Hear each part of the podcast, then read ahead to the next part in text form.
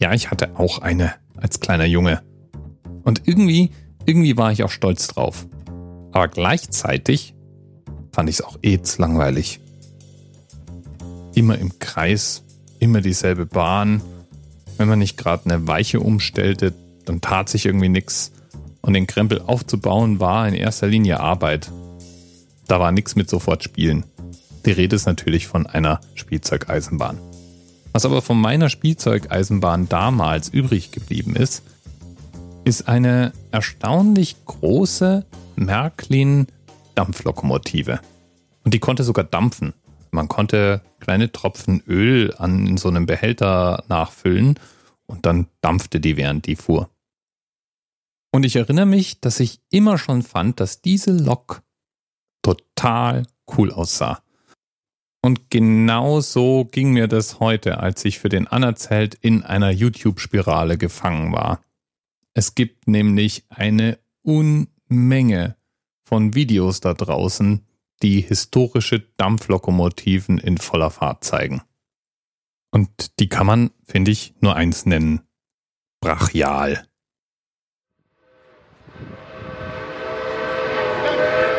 May 2nd, 2010. Steam locomotive going by high speed.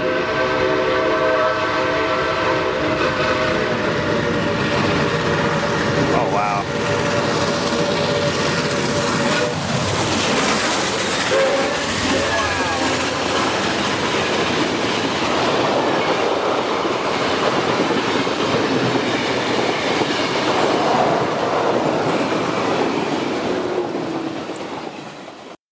Das war jetzt gerade ein Beispiel für so ein Video. Da ist eine Dampflokomotive mit kompletten Personenzug hinten dran mit geschätzten 150 Sachen durch einen Bahnhof durchgerauscht. Und diese Lokomotiven, die waren mächtig. Die waren nicht nur groß, sondern auch kraftvoll. Es gab Dampflokomotiven, die konnten Züge mit 5 Kilometern Länge ziehen voll beladene Güterzüge wohlgemerkt. Und ich finde auch diese Technikmonster sehen auch heute noch wirklich gut aus. Wir haben hier in Frankfurt einen Verein, der sich mit historischen Lokomotiven beschäftigt. Und es gibt hier auch eine Reihe von historischen Zügen. Die fahren dann hin und wieder auch auf einer eigens dafür bereitgestellten Strecke hin und her. Hören wir manchmal, sehen wir manchmal, finde ich großartig. Ich habe ja keine Ahnung von Dampflokomotiven. Für mich sehen die im Wesentlichen alle mehr oder weniger gleich aus. Natürlich unterscheiden sie sich im Design, aber ich habe mir zum Beispiel noch nie darüber Gedanken gemacht, wie die Räder angeordnet sein müssen, um ideale Kraftübertragung zu haben.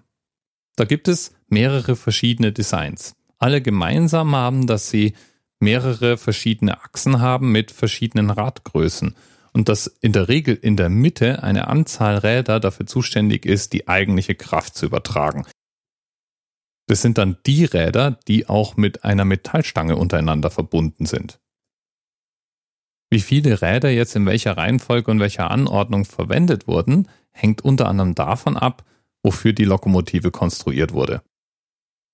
Sollte sie zum Beispiel in erster Linie schwere Güterwaggons ziehen oder dann doch Personenwaggons, die etwas leichter waren.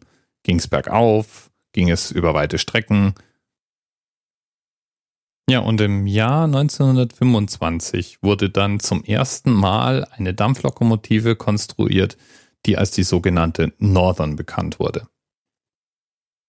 Die heißt so, weil sie zuerst von der Northern Pacific Railway Company benutzt wurde. Und es war ein erfolgreiches Design, das dann weltweit von anderen Bahngesellschaften kopiert wurde. Die Anordnung der Räder hier, vier Räder vorne, dann acht größere mit einer Querstange verbundene Antriebsräder in der Mitte und vier Räder hinten. 4, 8, 4 also. Und genau so nannte man diese Lokomotiven auch. 484. Was natürlich ein einwandfreier Themenanker für die heutige Sendung ist. Lieben Dank an Adam Osbach für den Hinweis. Bis bald.